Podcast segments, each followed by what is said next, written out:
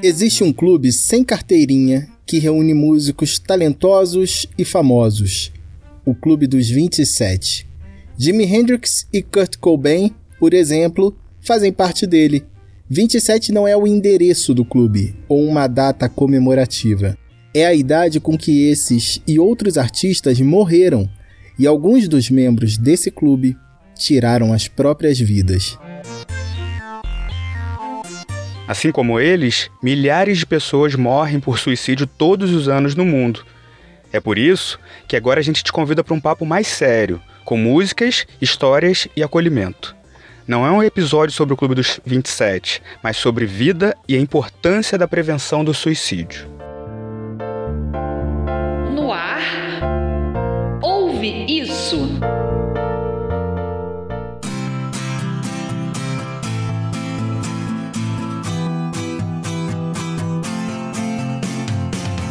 Olá, pessoal! Seja bem-vindo a mais uma edição do Ouve Isso, o seu, o meu, o nosso podcast de comportamento e cultura pop.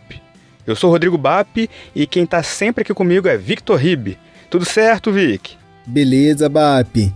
Pessoal, nunca é demais lembrar que sempre tem material extra nos nossos perfis no Twitter e no Instagram nas duas redes, a nossa arroba é podcast Ouve Isso. Lá você encontra o link para ouvir os episódios na sua plataforma preferida. Setembro Amarelo. O nono mês do ano foi escolhido para uma importante campanha em prol da saúde mental e de valorização da vida. É que 10 de setembro foi o Dia Mundial de Prevenção ao Suicídio.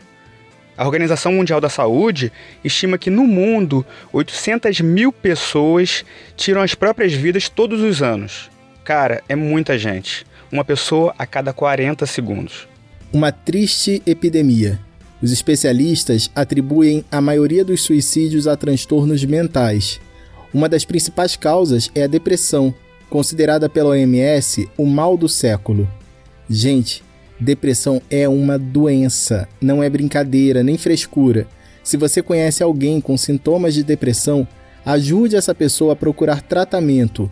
No Brasil, são 12 mil suicídios por ano. A cada hora, mais de um brasileiro tira a própria vida. Mas o silêncio sobre o tema, o constrangimento de alguns familiares e o medo de como as pessoas em volta vão lidar com quem precisa de ajuda criam grandes barreiras para enfrentar esse problema.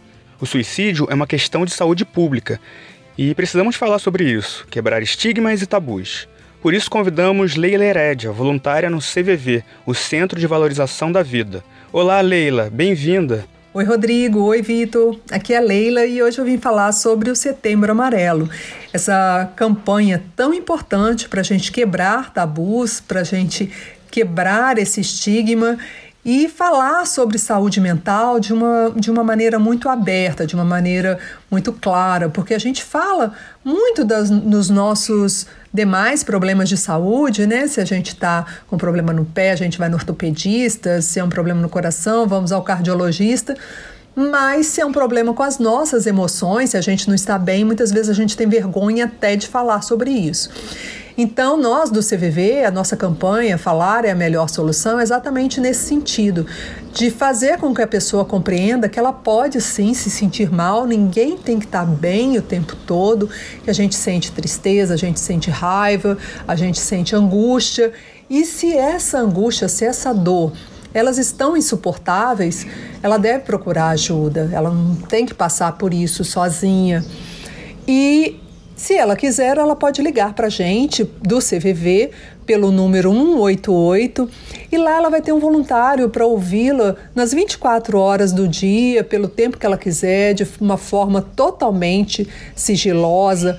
O anonimato é garantido e sem qualquer crítica, sem qualquer julgamento é, de uma forma respeitosa, com aceitação, com compreensão. Ela vai ser ouvida pelo tempo que ela quiser, da forma como ela quiser. Porque quando a gente fala, a gente também consegue se entender, consegue perceber o que vai dentro da gente e até pedir ajuda se for o caso, se a gente achar que a gente não está dando conta mesmo. Falar sobre suicídio é fundamental e uma das principais questões é o como falar. Então, não divulgar métodos, não divulgar fotos, imagens que possam ampliar o sofrimento de uma pessoa em dor.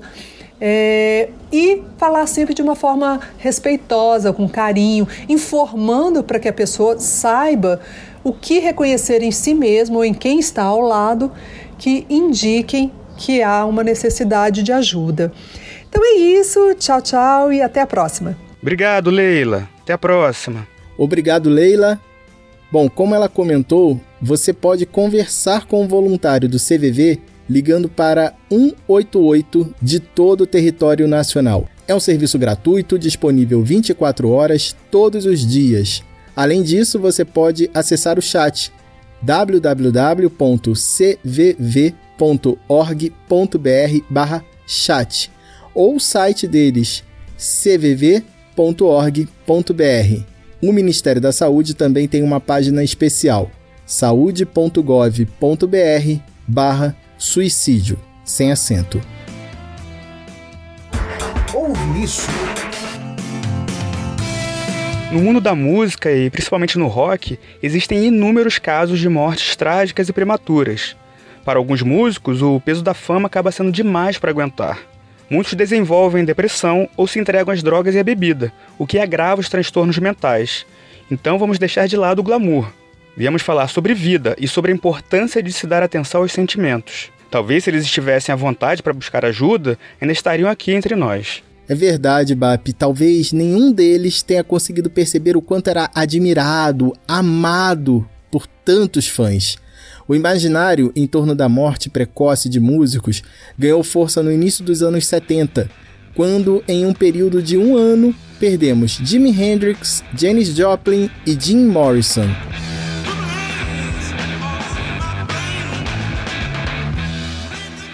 Considerado por vários críticos como o melhor guitarrista do mundo, Jimi Hendrix morreu em Londres em 18 de setembro de 1970 e até hoje sua morte é um mistério. Alguns apontam que ele teria cometido suicídio. Com sua guitarra Fender Stratocaster, ele incendiou a cena musical dos anos 1960. Hendrix nasceu em Seattle no ano de 1942 e começou no mundo da música tocando em bandas de apoio para grandes nomes do soul blues e rock, como Sam Cooke, B.B. King, Little Richard e Eiley Brothers. Testava e experimentava sons e com um pedal de wah-wah ajudou a expandir e moldar o som da guitarra.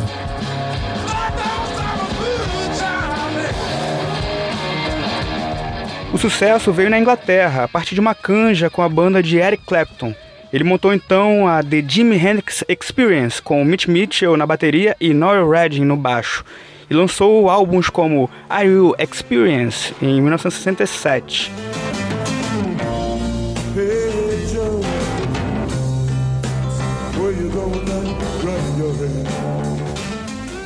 O cantor e guitarrista foi um dos principais nomes do antológico Festival de Woodstock em 1969 e como falou uma vez Miles Davis, outra legenda da música, Jimi Hendrix está para a guitarra, assim como Joe Coltrane está para o saxofone.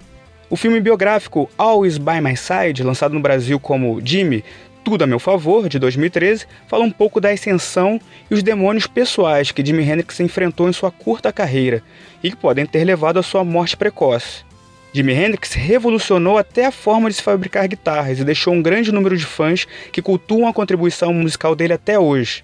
E talvez poderia estar entre nós, hoje com 77 anos. E nesses 50 anos a música teria sido muito melhor com a criatividade dele.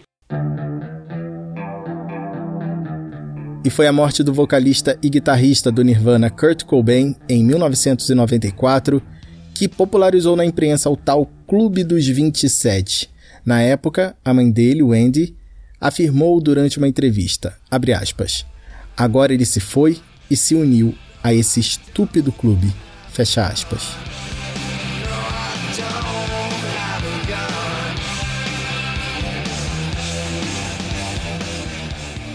A banda, iniciada no circuito underground da região de Seattle no final dos anos 80, foi catapultada ao sucesso em 1991 com Nevermind, disco que desbancou o rei do pop, Michael Jackson, do primeiro lugar das paradas de sucesso. A fama veio após a explosão do hit Smells Like Teen Spirit.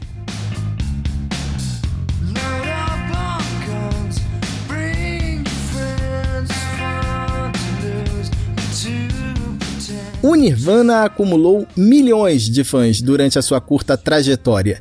Lançaram ainda álbuns como Inútero, a coletânea Incesticide e o acústico MTV. O documentário Kurt Cobain, Montage of the Hack, de 2015, traz um retrato intimista do astro em sua depressão, vício e isolamento e mostra os fantasmas que assombravam o músico. Kurt Cobain nasceu em 20 de fevereiro de 1967 e tirou a própria vida em 5 de abril de 1994. Deixou um grande número de fãs que cultuam sua contribuição musical até hoje. E talvez poderia estar entre nós, agora com 53 anos. De quantas histórias mais a música dele seria a trilha sonora?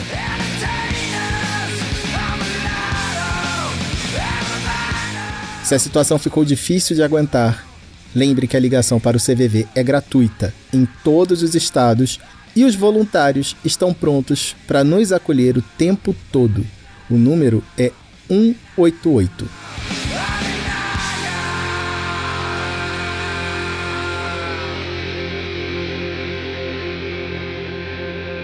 Cultura e comportamento.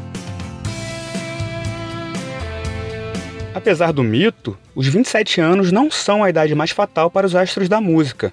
É o que aponta Diana Kenny, professora de psicologia da Universidade de Sydney, na Austrália. Ela descobriu em um levantamento que, na verdade, os 56 anos é que são a pior idade para as estrelas do rock. Em sua pesquisa, Diana apurou que 2,2% dos músicos analisados morreram aos 56 anos de idade, enquanto que apenas 0,85% morreu aos 27. Por isso, vamos deixar o papo sobre os outros integrantes desse clube para outro episódio. Chris Cornell não chegou aos 56, mas ultrapassou por muito os 27. O vocalista e guitarrista do Soundgarden foi encontrado morto em um quarto de hotel em Detroit após um show no dia 18 de maio de 2017. Cornell cometeu suicídio. Ele tinha 52 anos.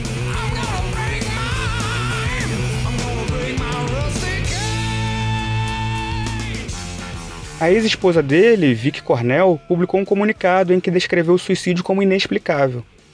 Abre aspas para ela. Eu sei que ele amava os nossos filhos e que nunca tiraria a própria vida de forma consciente, pelo mal que lhes causaria, escreveu Vicky.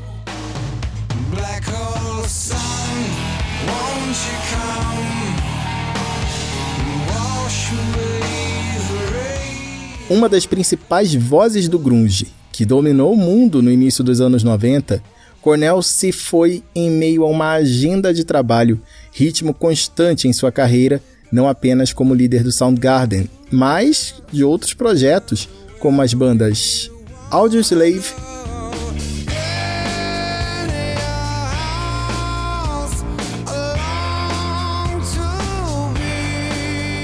Temple of the Dog e uma bem-sucedida carreira solo com direito à trilha sonora do agente 007 James Bond.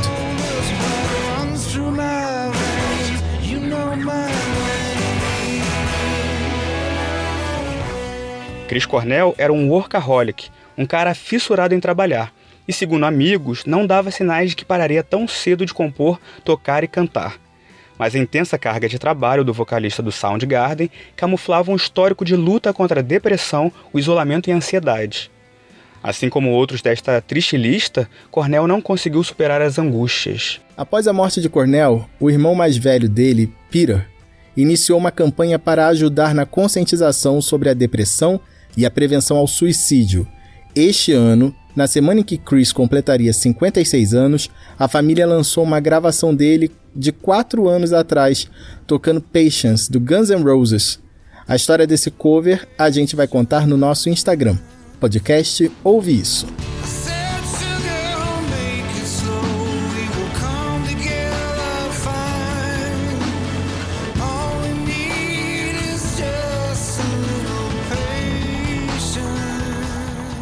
Amigo de longa data de Chris Cornell, Chester Bennington, vocalista do Linkin Park, compartilhou uma carta que ele escreveu, uma despedida a Chris Cornell. Ele contou que sonhou com os Beatles e acordou com um olhar preocupado da mulher, que deu a notícia da morte do amigo.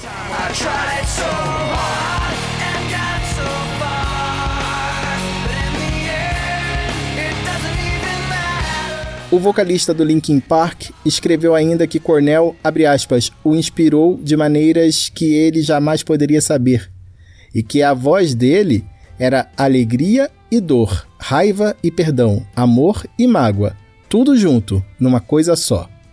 Não consigo imaginar um mundo sem você nele, apontou Chester. Assim como milhares ao redor do mundo, Chester destacou o legado de Cornell em uma série de homenagens e cantou Hallelujah de Leonard Cohen no funeral do amigo.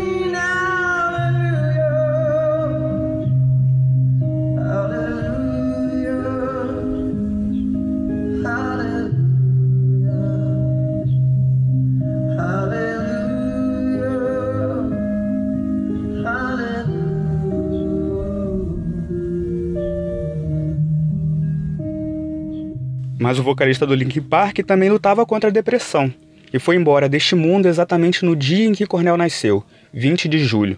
Chester Bennington tinha 41 anos e também tirou a própria vida. Os dois amigos compartilharam o palco algumas vezes e chegaram a fazer turnê juntos, e um convidava o outro a cantar suas músicas, como nessa versão ao vivo de Crawling.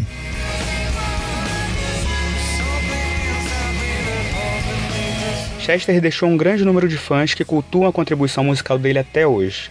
E talvez poderia estar entre nós, com seus hoje 56 anos. É sempre importante lembrar: a ligação para o CVV é gratuita em todos os estados e os voluntários estão prontos para nos acolher o tempo todo. O número é 188.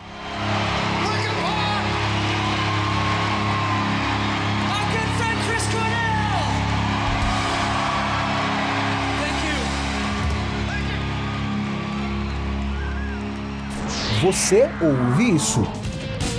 Ela achou meu cabelo engraçado, proibida pra mim, no way. No Brasil, dois amigos também tiveram mortes antinaturais, precoces, de forma consecutiva e que abalaram o mundo da música.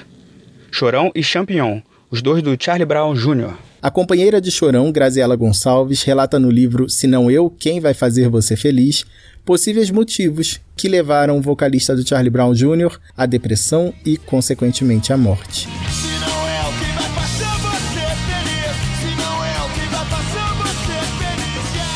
Ela conta na biografia que ela escreveu, né, que apesar do então recente retorno da formação antiga do Charlie Brown Jr., que estava com uma agenda cheia de shows para cumprir e tudo mais, o estado de espírito de Chorão era de insatisfação permanente.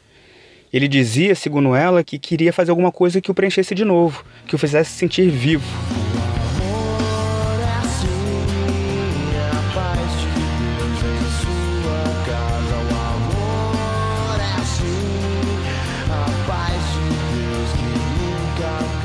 Uma série de homenagens se seguiram à morte do cantor, que marcou a adolescência de muitos de nós nos anos 90 e 2000. Após a morte de Chorão, em 6 de março de 2013, os membros do Charlie Brown lançaram a banda A Banca, que tinha o baixista Champion também na função de vocalista.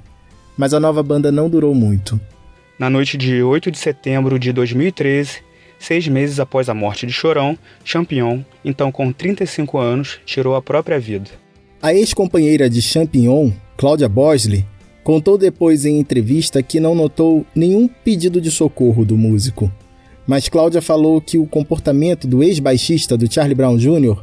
mudou após a morte de Chorão. Champignon passou a demonstrar mais irritabilidade e tristeza, segundo ela.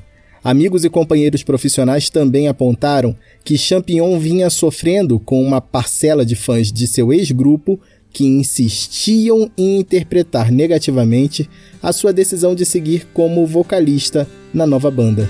Toda positividade eu desejo a você, pois precisamos disso nos dias de luta. Quando os skates de Chorão aos 42 anos e Champignon aos 35 pararam de dropar por aqui, foi triste demais pra gente que acompanhou o Charlie Brown Jr., que virou uma importante banda do rock nacional. Imagino que teria rolado de som até aqui. E as lives naquela pista de skate que o Chorão tinha lá em Santos, hein? Imagina. Quero te ver outra vez, quero te ver outra vez. Você deixou saudade. Cultura e comportamento. Ouve isso.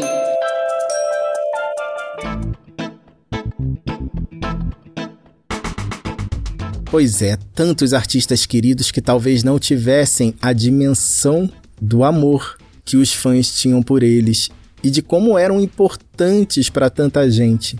Se você estiver se sentindo como eles, deprimido, angustiado, procure ajuda. Pode ser de um amigo, de um familiar, de um companheiro, de um psicólogo, um psiquiatra ou do centro de valorização da vida. Mas converse, busque ajuda. E se alguém te pedir ajuda, ouça o que a pessoa tem a dizer. E se você não souber exatamente o que fazer, diga o quanto você gosta dele ou dela e passe a dica do CVV. Isso aí, Vic. Nenhum de nós tem culpa do que sente. Depressão, tristeza, angústia, nada disso é frescura ou bobagem, mas sim questão de saúde. Principalmente em um momento tão inesperado e triste como esse em que vivemos. Mas olhe em volta com atenção. Certamente tem alguém que te considera importante, que vai ter mais dificuldade de seguir em frente sem você. Vamos lá, ninguém solta a mão de ninguém. Os voluntários estão preparados para atender em todo o país. Você não precisa se identificar. A ligação é gratuita e o serviço funciona sem parar, inclusive de madrugada, nos feriados e no fim de semana. A gente fica por aqui e vai postar mais informação no nosso Twitter e no Instagram. Nas duas redes somos podcast Ouve Isso. Cuidem-se. E vamos cuidar um dos outros também. Bora sair dessa juntos. Tchau, gente. Até a próxima.